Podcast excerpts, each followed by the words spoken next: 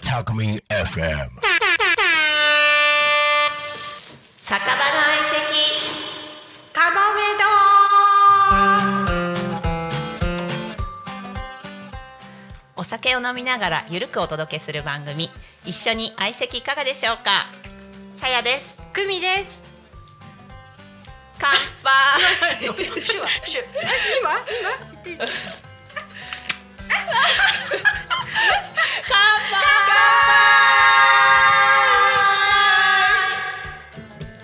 すいません。はい本日本日ははえっえとっスポンサー協賛してくださったのが調子の調子ビールさんですね。とはい、は、はいい。佐久間さんありがとうございま佐久間さんありすがとうございます。すごい可愛いラベルの。はい美味しいあの調子ビール私瓶のしか飲んだことなかったんですけど、初めてです今回あの提供していただいたのが缶で、私はホワイト IPA いただきます。どうですかオレンジとコリアンダーが入ってるそうです。ホワイト IPA。私は爽やか。爽やかう可愛いん、美味しい。私はザ・ビーチボーイズおお、ラベルも可愛い。可愛い美味しい美味しい。コリアンダーシードが入ってますさっぱりあなんかすごいいい香りがしてうまんす。はい。あ、じ癒ゃあ、さあれますの、ねご紹介お願いします。今日はゲストに来てたいただいていますかわちゃん自己紹介お願いします、はい、こんにちは。株式会社ビリオンレイク川口明美です。皆様よろしくお願いいたします。お願いし願いし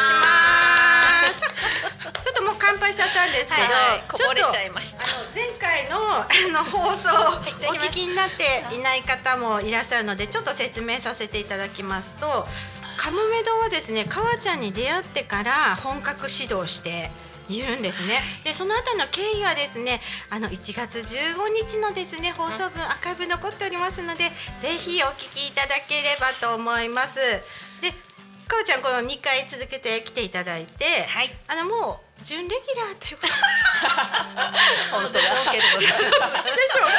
今初めて聞いたわ。そうですよねほぼ準レギュラーということで、ほぼほぼね、準レギュラーということで、よろしいけど、はい、で、まあ、とにかく最高でですね、かわちゃんは。あったら、まあ、みんなね、元気もらっちゃって、まあ、多彩なかわちゃんなんですけれども。何やらまた本楽しいことを当始めちゃやっってたのらっしゃるかっていうことで、はい。なんか聞きたいなって聞き。たいあでりすがとうございます。はい何ですか私えっ、とタコ米を使った商品を開発しまして、おーお、開発発明、すめ、 エジ ソン。 なそうね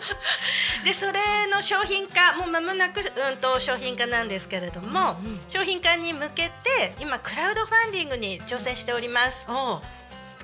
すごい。あのーこの放送が1月29はい日に放送ということなんですが、皆さんあの明日までなんですよ。 はい、急1がないと月そうだ1月30日までクラウドファンディングをキャンプファイヤーで、えー、と開催挑戦しておりますでですねキャンプファイヤーのサイトでタコ米とかお米あとうーんなんだろうな米菓みたいなので検索していただけると多分ヒットするんじゃないかと思うんですけれどもあなるほど、はいあそうなんですねへーあとはあのインスタからもそうですね飛べますインスタでもうじゃんじゃん発信 してて、うんと見てますありがとうございます。クラファンのサイトを直接行けるように、うんとインスタにはリンクを貼ってます。はいのであとストーリーにも忘れなければリンクを貼ってます、うんうんもう毎日しつこく発信しており ますがその検索はどうやって検索すればインスタあそこたどあり着りけますかがとうございます。はいえっ、とウェルコメというブランド名ではいアカウントを作ってるのと、はいあと商品名はブラノーラと言います。はいえっ、とまあ玄米でグラノーラを作ったんですけれども、は玄米のことは英語でブラウンライスという。わーライスちょっと今発音良すぎたん でに日本語英語ですけどブラウンですねあの茶色いお米というふうに英語では言われてますでブラウンライスのグラノーラなのでそこをまあいろいろ端折って縮めてブラノーラという名前で、えっと商品にしていきます。新しい新しいね、うん楽しみなんかね私はもう何年多分20年以上うん玄米食なんですけれども、はいお米ってやっぱ加熱しないと食べれないんですよ。うんうんうんで今目の前に今日おつまみで柿の種があるんですけれども これは多分餅状にしたお米をに加熱してうん冷ましたもの、まあ、おせんべい、はいあられはそうなんですがあとそうなんですよね玄米そのものをなかなかそのまま食べれないのでうんうんうんうんとまあ気軽に食べれるのがいいなと思ってうん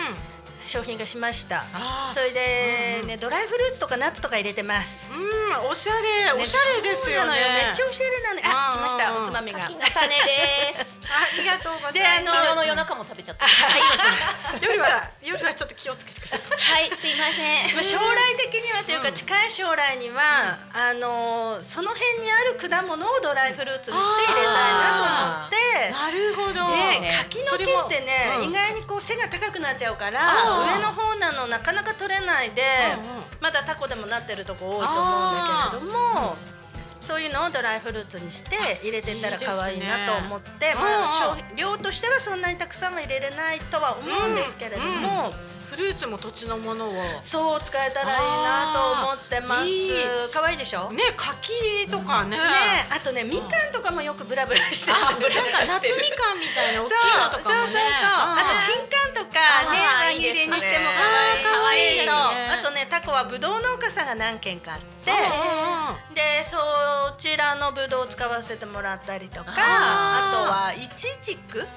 とあかー、いちじく美味しい。ねうんうん。ねあとねキウイ栽培してらっしゃる方もいるからああとブルーベリーとかああののいろいろあるんですね。ね、あのね農家さんではないあ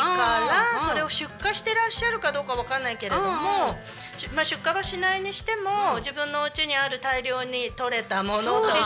そう一気に取れちゃうから、そうお家そうそうでは消費できなくてね。でね冷凍とかによくするのよねあそうジャなんだムジャムにするのが一般的だけなるどほどなるほど。そうあと冷凍にする人も多いんだけど、冷凍にするとかなんかスムージーを飲む人じゃなければ、ん。あのどのタイミングで解凍したらとかで ああ、そうですよ気ねがついたら次のシーズンまで冷凍庫にブルーベリーありましたみたいな話もよく聞くし、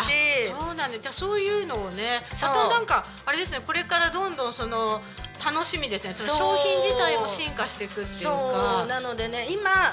なんだろうなえっ、とね東野省のちょっとごめんなさいお名前忘れちゃったんだけど東野省の私があの憧れてる方が無価値の価値化ということで取り組んでらっしゃるのね。あー何？そう価値の価値そうかそうそういいで価す値ね。のあーないものといううんか、今価は値をそうそう見そう出されてそないれもぞの。れうにん価値をつけるっていうあーなるほど取り組みをしてらっしゃって、でそういうのをタコでもできるんじゃないかなと思ってなるほど。すごい、そうですよね。その、ね誰だろう。なんだろうその玄米をねその、はい私の実家もうん玄米をうちの兄が食べたいって言ってるんですけど、うんうんうんでも玄米って、うんそのただご飯をだ炊くだけじゃなくて、うんそう浸水時間だったり人によって圧力釜を使ったり、うん圧力鍋を使ったり、うんそのお米だけど食べるまでにちょっと食べたくてもそう食べれない人がなんだよ結構いるかなって思ってそうなのそうなのそれをね、あのブラノーラでそうなんですよ手軽に食べれたらね手軽にいつでも楽しみですという取り組みをしてます皆様、クラウドファンディング明日30日までとなっておりますが、はいキャンプファイヤーですぜひよろしくお願いいたしますはいぜひ皆さん私たちもあの魅力ながら応はい援させていただいておりますので、はいどうもありがとうございます、はい嬉しいですはい、ではあの思い出してました東野省の柳堀さんです柳堀さん名言あもう一度名言何でしたっけその無価値の価値化ほう素素晴らしい。わおわおはいもう刻みたいと思います、心に。はい、じゃあ、あの、そろそろ私たちにしか聞こえないんですけども、平成の音楽が流れてまいりましたので。はい、じゃあ、はいあのね、皆さん。 ちょっとぐずぐずしてすいません。お聞きいただきありがとうございます。インスタはかもめ堂三八九三かもめ堂さやくみでやっています。メッセージなどいただけると嬉しいです。ではまた来週乾杯しましょうままたたねね